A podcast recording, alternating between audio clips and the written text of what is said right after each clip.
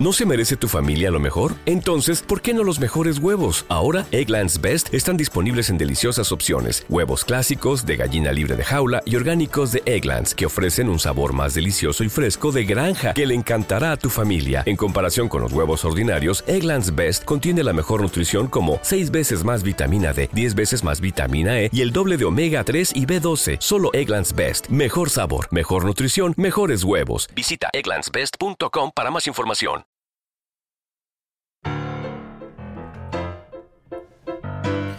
Hola, ¿qué tal? ¿Cómo estás? Bueno, aunque parezca otra persona, soy yo. Soy José Luis Martín y esto es World Media Podcast.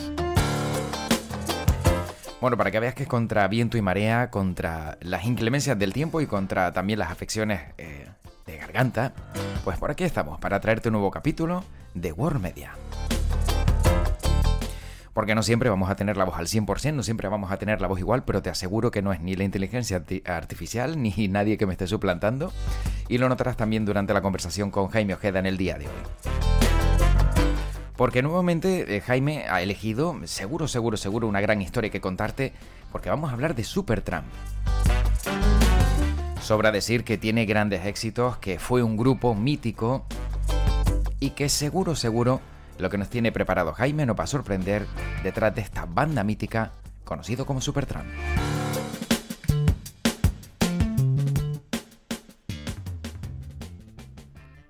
Y siempre es un placer hablar con Jaime Ojeda. Jaime, ¿qué tal? ¿Cómo estás? Hola José, ¿qué tal? Pues muy bien, la verdad que encantado de estar en una edición más del podcast aquí en World Media y para hablar un poquitito de música y en esta ocasión con la verdad que una historia, eh, digamos que de, pocos, de, poco, de pocas personas conocidas, pero a su vez de una banda que aunque conocida, José, yo diría que, poco conocida. La verdad que puede parecer todo un poco lioso, pero, pero seguro que, que, cuando nombremos la banda de la que vamos a hablar, oye, sí, sí, claro, por supuesto, la conocemos, igual nuevas generaciones no, pero gente de los 70, de los 80, vamos, que ya en esa época eran adultos y escuchaban música, pero es curioso porque siendo una de las bandas, yo considero, y, después de documentarme para el podcast y demás, considerada por todo, por el público y por, y por la prensa, como una de las bandas realmente imprescindibles y totalmente eh, influenciadoras de, las generaciones siguientes, pues es una banda que por su propia naturaleza, pues digamos que está un poco ahí en el anonimato. Y en su época también permanecían en el anonimato y adelanto que una de las razones era porque, mm, pues porque no eran conflictivos. Eran unos chicos muy normales, que eso sí, entre sus dos líderes, porque es una banda con dos líderes, pues se llevaban fatal. Y, pero vamos, que, que, que esa mala relación no, no, salía mucho al exterior y ellos en sí, como banda, pues la verdad que no eran nada conflictivos. Ellos se dedicaban a dar conciertos y a grabar discos y, y bueno, pues pues no, no la liaban, ¿no? Como otras bandas de, la época de los 70 y de los 80. Y como no tenían esa, digamos, carnaza para la prensa, pues la prensa no le daba tampoco mucha bola. Así que esta es la introducción, José, a, este nuevo capítulo del podcast y, si quieres tú desvelas la banda de la que hablamos, que seguro que, te encanta y te gusta y, no sé si estarás de acuerdo conmigo en la, en la intro que he hecho. Sí, sí, sí, no, siempre de acuerdo y además que eh, hay que decir que, bueno, mm, yo estoy seguro de que seguro, seguro que alguna canción de Supertramp, que esa es la banda de la que estás hablando, eh, alguien conocerá. Pero Jaime, mm, pensando ahora mismo, hemos visto que se han hecho versiones de grandes grupos de los, de los 70, de los 80, pero ¿hay alguna versión también que se haya hecho de Supertramp que te venga así a la cabeza ahora mismo? Em, hace no mucho, bueno, quien te dice hace no mucho, hace, no sé, 8 o 10 años, es que a mí tampoco me viene. No, no, no, la verdad que no la verdad que no, no, conozco sampleos de sus canciones o versiones, que seguro que si te pones a buscarlas hay, pero a lo que tú te refieres, que, digamos que un artista así conocido los haya sampleado, los haya versionado, pues la verdad que José mm, no me, no me, no me viene ahora a la memoria ninguna, al igual que sí pueden venir a la memoria pues, pues sampleos de, de muchas otras bandas. Pues yo que sé, recientemente los casos que hemos hablado de Police, o de Rolling Stones, o de... Pero la verdad que de Supertramp, no, en absoluto. Y yo creo también que su sonido, no sé, era tan particular que igual tampoco, tampoco, pues no sé, puede ser fácil samplearlos, o tampoco tampoco le interesa mucho porque como decimos eso, que es una banda un poco anónima, a pesar, a pesar de vender millones de discos y de ser una banda totalmente imprescindible de, pop, pues la verdad es que no, no, recuerdo, ¿eh? No, recuerdo ninguna versión. No, no, yo tampoco, la verdad es que por eso estaba pensando ahora y como dices tú, pues se han hecho versiones por parte de raperos, de, gente de otros estilos musicales, ¿no? De canciones clásicas de los 70 y 80, pero de Supertramp. Sí, sí. Pues yo veo una oportunidad perdida porque tiene una cantidad de éxitos brutales, pero brutales. Sí, sí, sí. Además, yo creo que canciones que, siguen sonando, pues como en el primer día, que, que, que suenan ahora mismo, pues totalmente eh, actuales, ¿no? Un pop totalmente actual y, además tienen una calidad técnica, José, que como iremos mm. desvelando, pues, pues son, ya te digo, son una banda referencia para un montón de cosas. Así que la verdad que es muy curioso ese, ese dato que también has dado como entradilla, el hecho de que, de que nadie los haya sampleado, versionado, que, que, siempre marca un poquito, ¿no? El resurgir de una banda o, o digamos que, que, esas bandas pues han tenido ahí como un, como un, marcar una huella, ¿no? Y, ya te digo, ellos han marcado huella, pero es como si, como si no la viera los, artistas y, la prensa, y por eso nosotros hemos querido traer de nuevo al escaparate a Supertramp, porque, bueno, pues ellos la verdad que, que tienen discos increíbles. Yo, mm, el disco que más he escuchado de ellos es eh, Famous Last Words, eh, que tiene canciones como ese It's Raining Again, que para mí, bueno, pues la verdad que es una canción, yo le pondría un 10 de canción, hmm. pero es que es el disco, el disco al completo. El disco al completo eh, es una auténtica maravilla y fue, digamos, su último gran disco hasta que ya directamente sus dos líderes ya no, no, no, se, no se aguantaban más y, dijeron, mira, hasta aquí llegamos y, fue su último, su último gran disco. Claro, lo, lo, que hemos visto ¿no? en alguna ocasión también, ¿no? Esa lucha de egos, esos problemas entre quien se siente superior ¿no? al otro y, esos choques de trenes a veces hacen que, que, combinaciones mágicas se pierdan, ¿no? como es el caso de Supertram. Sí, sí, además que, que investigando para, para, para, el podcast, José, eh, realmente fue el éxito colosal del grupo, sobre todo con el disco Breakfast in America, el que comenzó eh, haciendo grandísima esa, esa grieta ¿no? entre los dos líderes y, y, la verdad que, que, ya fue irreparable y es curioso porque ellos, por ejemplo, llegaron a un acuerdo de firmar sus canciones como lo hacían los Beatles y sobre todo Paul McCartney y John Lennon, ¿no? que, que es curioso porque eh, las canciones, muchas de las canciones de los Beatles que están firmadas por, a, a dúo, ¿no? por John Lennon y Paul McCartney, en realidad eran de uno de ellos solo. Pero ellos llegan a un acuerdo para no liarse, eh, porque después, cuando uno traía una idea, el otro le ayudaba muchísimo, pero en realidad el creador era uno, ¿no? Hmm. Y dijeron, mira, al final vamos a firmar los dos y es más rápido y más fácil, y aunque eso después ha traído problemas, ¿no? Yoko Ono haciendo reclamación de derechos de autor, bueno, unos líos importantes, José, porque por desgracia sabemos que donde hay fama y hay dinero, pues al final eh, no sé qué tiene el ser humano que se le nula la visión y al final lo que todos son buenas intenciones, después, de una forma muy, muy, muy lamentable, diría yo, por parte del ser humano, se le da la vuelta, ¿no? Y eso es lo que le pasó a, a Supertramp. No, te iba a decir que hay una frase que, refleja muy bien eh, precisamente lo que estás contando. No recuerdo de quién es el autor, pero la he oído y me quedó marcada, ¿no? En cuestiones de dinero y política no hay amigos. oh pues te que veas. Sí, sí, porque realmente el dinero al final hace que la gente se vuelva o se enemiste o se vuelva eh, eh, codiciosa y en política pues también, eh, bueno, lo sencillo a lo mejor es meter puñaladas o, parece que es lo, normal, con lo cual pocas amistades hay. Mm. Pues sí, pues sí, pues la verdad que con Supertramp pasó lo mismo y, y además es muy curioso porque es uno de esos grupos que que podríamos utilizar el verbo de permanecer agazapado dentro de, la historia del rock.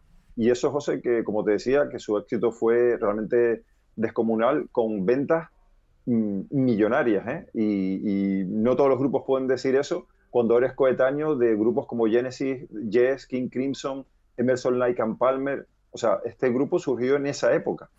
Así que imagínate con quién tenía que competir, ¿no? Con auténticos, eh, bueno, gigantes de la música y ellos pues vendían tantos millones como, como estos grupos que he nombrado y sus conciertos eran también multitudinarios.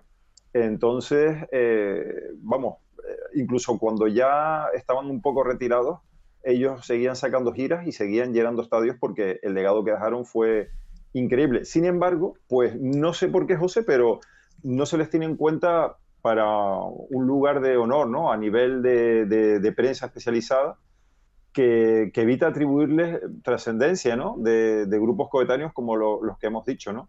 Y es que Supertramp, pues la verdad que a veces supone un, poco ese epítome, ¿no? De, eso que se disfruta en la, intimidad y que a veces, pues, yo qué sé, parece que da, que da cosa, ¿no? Decir que, que, te gusta Supertramp y tal, porque como no es un grupo de masas, como no es un grupo así que, que la gente, pues, pues, tenga sus playlists y demás, pues la verdad que, que, yo creo que es un poco injusto y por eso lo, venimos a, reclamar aquí, ¿no? Y es que el álbum Breakfast in America del, año 79, pues fue un, éxito arrollador, José, que solo en ese año eh, lograron igualar a artistas como, como Michael Jackson con el álbum Of the World.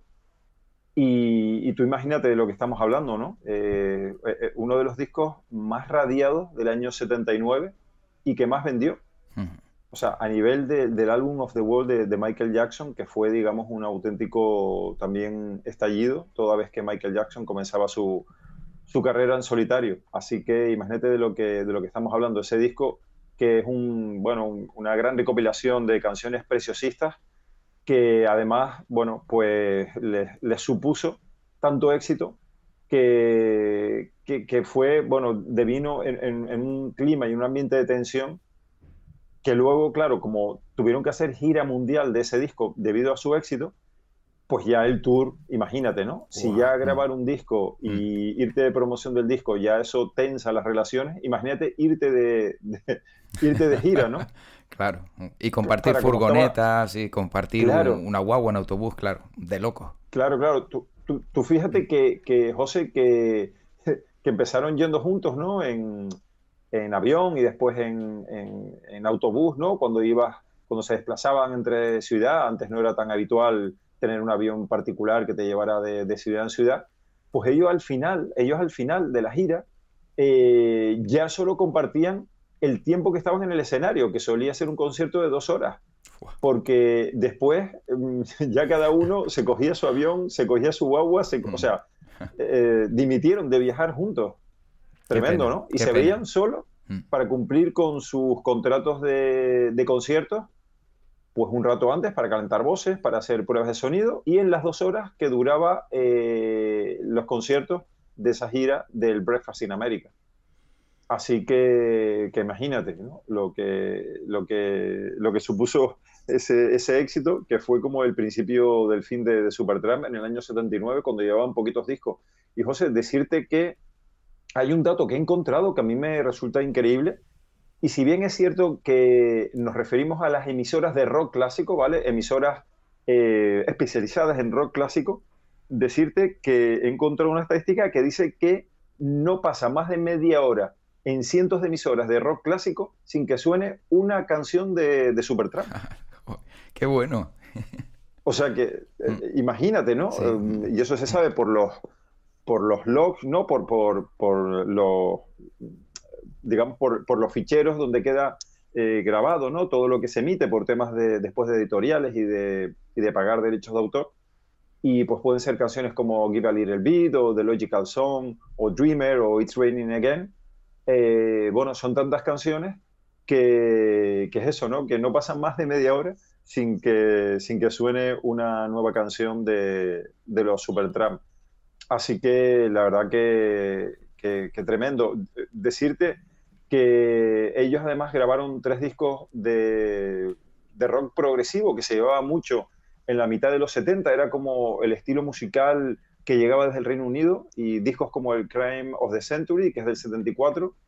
Uno también muy conocido que es, eh, y que es, yo creo que es una frase, José, no sé si, si, si me puedes desmentir, pero eh, el título del disco del 75, Crisis, What Crisis, algo así como Crisis, ¿qué crisis? Sí. eso es una frase ya mítica que se ha utilizado para muchas otras cosas. Sí, sí, es verdad, sí, porque eh, cuando algunos, sí, cuando algunos argumentan que hay crisis, quien a lo mejor gobierna dice crisis, ¿qué crisis? O sea que exactamente en política yo lo he escuchado mucho y en, discursos y en, deporte, es decir, es una frase que, se utiliza mucho y que forma parte ¿no? de, la discografía de ellos, o también el disco del 77, Even the Quietest Moments, eh, pero vamos, fue dos años después, a partir de Breakfast in America, que arrasó eh, cuando comenzaron los, los, problemas. La verdad que eh, tuvieron también un, también un problemilla, y es que ellos venían de hacer rock progresivo, y con Breakfast in America eh, se le empezó a acusar de convertirse en una banda pop que solo buscaba el éxito. Y la verdad que a ellos no les, no les, preocupó, no les preocupó muchísimo, porque es que ellos, eh, es súper simpático, en declaraciones eh, decían que, claro, que para ellos lo fácil eran tan buenos músicos, tan buenos compositores y tenían tanto talento, que para ellos lo sencillo, lo fácil era hacer un disco de hits, de éxito, de singles de radio y que ellos realmente pues comenzaron en eso a mediados de los 70 haciendo discos de rock progresivo porque eran los realmente complicados. Entonces, bueno, pues ellos la verdad que no les, tampoco esto les, les importó mucho que la crítica, los, precisamente eso, los criticara por hacer un disco eh, de, pop, eh, digamos, más, más fácil para obtener el éxito, porque es lo que les apetecía hacer y que les salió solo, ¿no? Entonces, la verdad que, que eso fue un poco un poco el principio del final de esta banda. Eh, comentarte, José, también que Supertramp es un poco eh, una banda que, digamos que es un desafío a los clichés del rock, lo que estábamos hablando, ¿no? Porque yo te digo Supertramp y la verdad que yo creo que no le ponemos rostro, ¿no? a sus miembros y a los líderes. No, fíjate que le ponemos más rostro a las portadas de sus discos que a ellos mismos. Sí, Totalmente, oye, pues tienes razón también, se me iba a olvidar totalmente hablar de las portadas, que son una maravilla. Son una maravilla, son, pero de una calidad eh, y diseño brutal. Sí, sí, un, trabajo de arte impresionante. Eh, yo vuelvo al de, al de Famous Last Words, con, un equilibrista en una cuerda y unas tijeras que van a cortar esa cuerda y, con, una perspectiva eh, realmente increíble, los colores eh, también la portada de Breakfast in America, una portada maravillosa. La verdad que sí, que las portadas también de los discos, increíbles.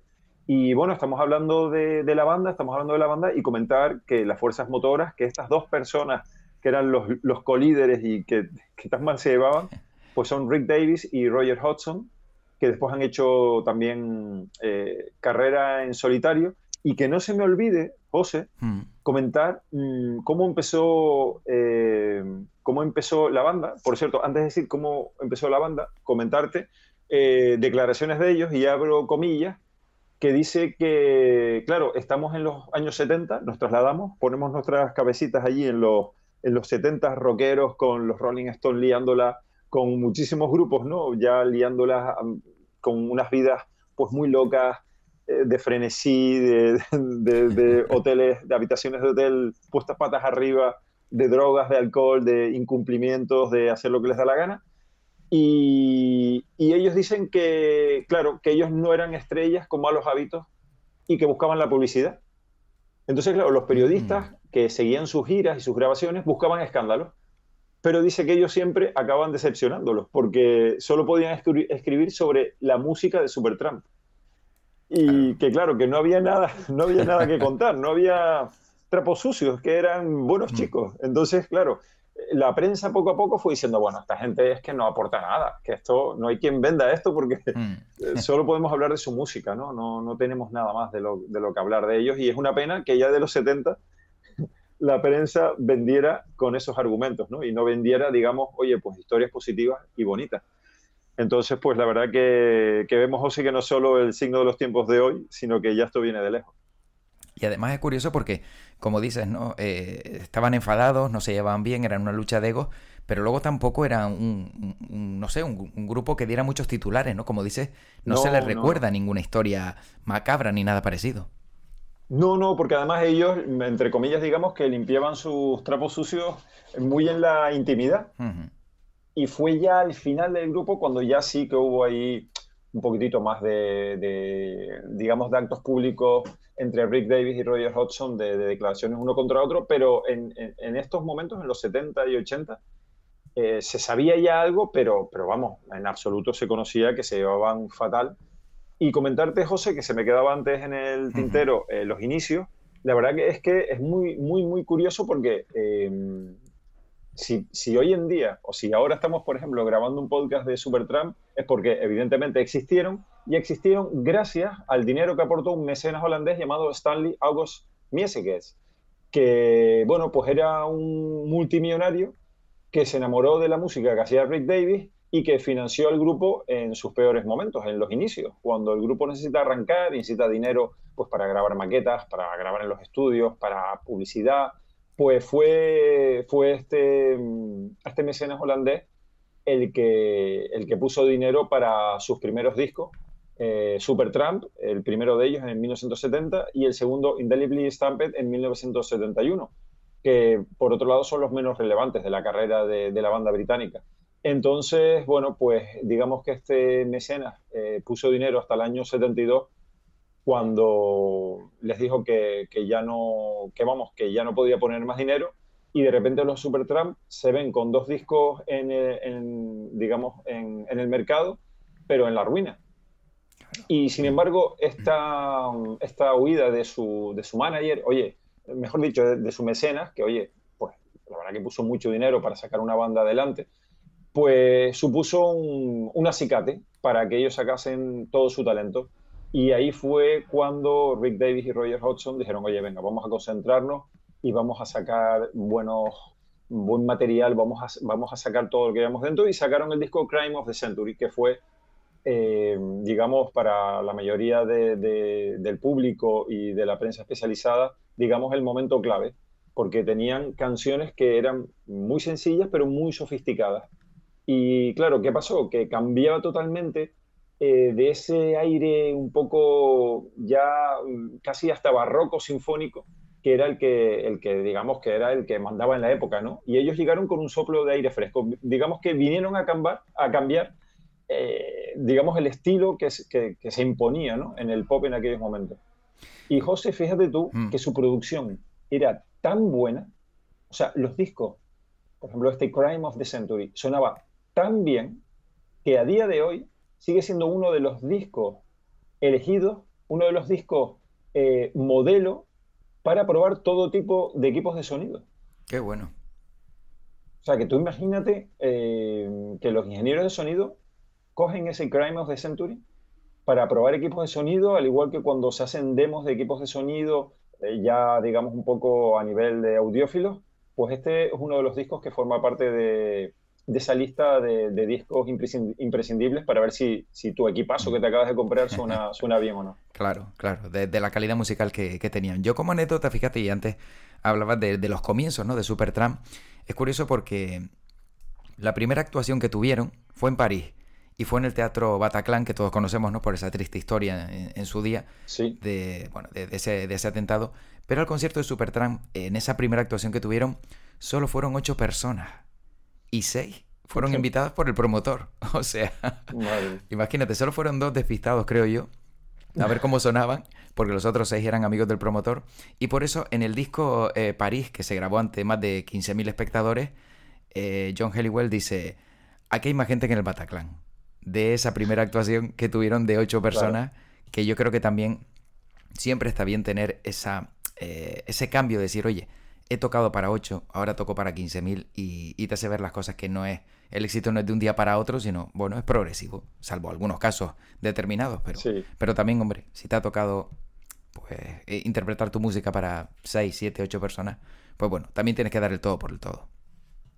Pues sí, la verdad que muy, muy curiosa esa, esa anécdota y comentabas, hablabas de John Helliwell, que es uno de los componentes del grupo, concretamente el saxofonista, y, comentarte que tú fíjate cómo era la filosofía de este grupo, que ni Davis ni Hodgson, los dos, los dos líderes del grupo, Rick Davis y Roger Hodgson, ansiaban, eh, digamos, eh, tener el liderazgo, pero ni siquiera en los conciertos.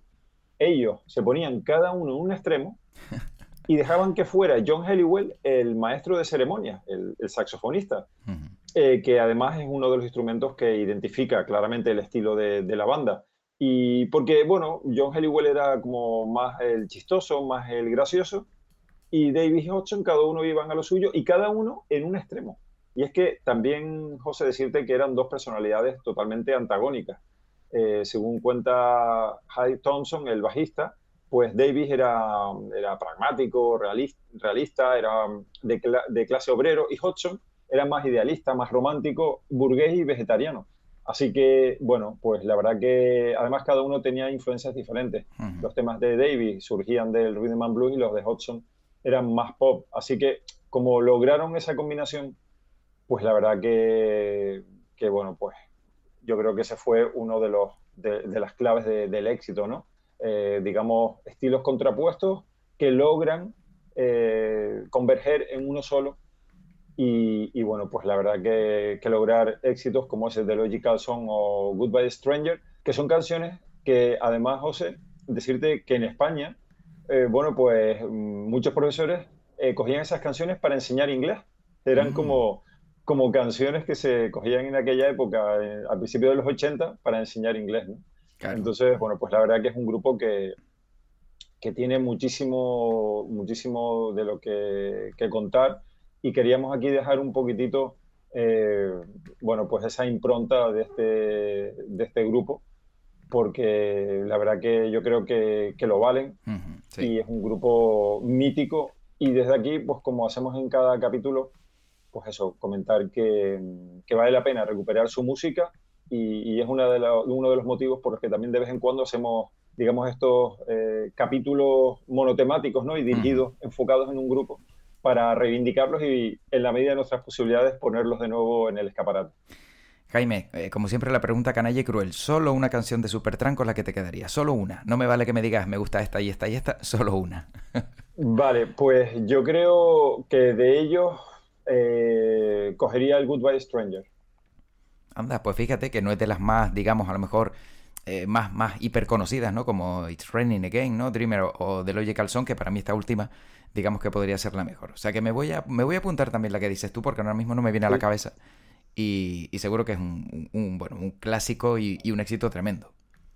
Sí, la verdad que, bueno, es una canción que he escuchado, bueno, desde que la descubrí, es una de mis eh, de mis favoritas, por mm. supuesto, de su discografía, muy, muy empatada también, pues, con The Logical Song o con una canción eh, que aparece en el álbum de eh, Famous Last Word que se llama C'est la que, está, está, cantada eh, magníficamente y que tiene después una, una guitarra española como protagonista y que, es una auténtica maravilla y que está ahí en ese disco que yo recomiendo, al igual que, que toda la discografía pop de, de, los, de, de los Supertramp porque la verdad que me parece uno de esos grupos mágicos y, que han marcado historia y que tiene esta curiosísima historia y que es una pena, ¿no, José? Que una vez mm. más, digamos, la, lucha fratricida entre dos miembros de, un grupo nos, digamos, nos, priven de, de igual haber tenido una carrera más larga y, poder disfrutar de más canciones, aunque nos han dejado un legado, como siempre, pues la verdad que, tremenda y, que podemos nosotros ser un poco testigos de ella y contarlo aquí en, World Media. Sin duda, Jaime, pues como siempre un placer eh, estas grandes historias y, a escuchar Supertramp. Y, y, bueno, algunos que hemos cantado un ratito antes, que tenemos la voz así, pues seguramente a ver si, si recuperamos un poquito el, el tono y, y volvemos a ser los que éramos. Genial, José, pues seguro que sí. Y una vez más encantado de, encantado de, estar en un episodio más y de hablar un ratito más de música y de, igual descubrir a, algún oyente, algunos oyentes a Supertramp, lo cual va a ser bueno un descubrimiento mm. tremendo y lo van a disfrutar seguro que muchísimo. Sin duda. Jaime, cuídate mucho, un abrazo. Igualmente, José, a recuperarse. Hasta luego.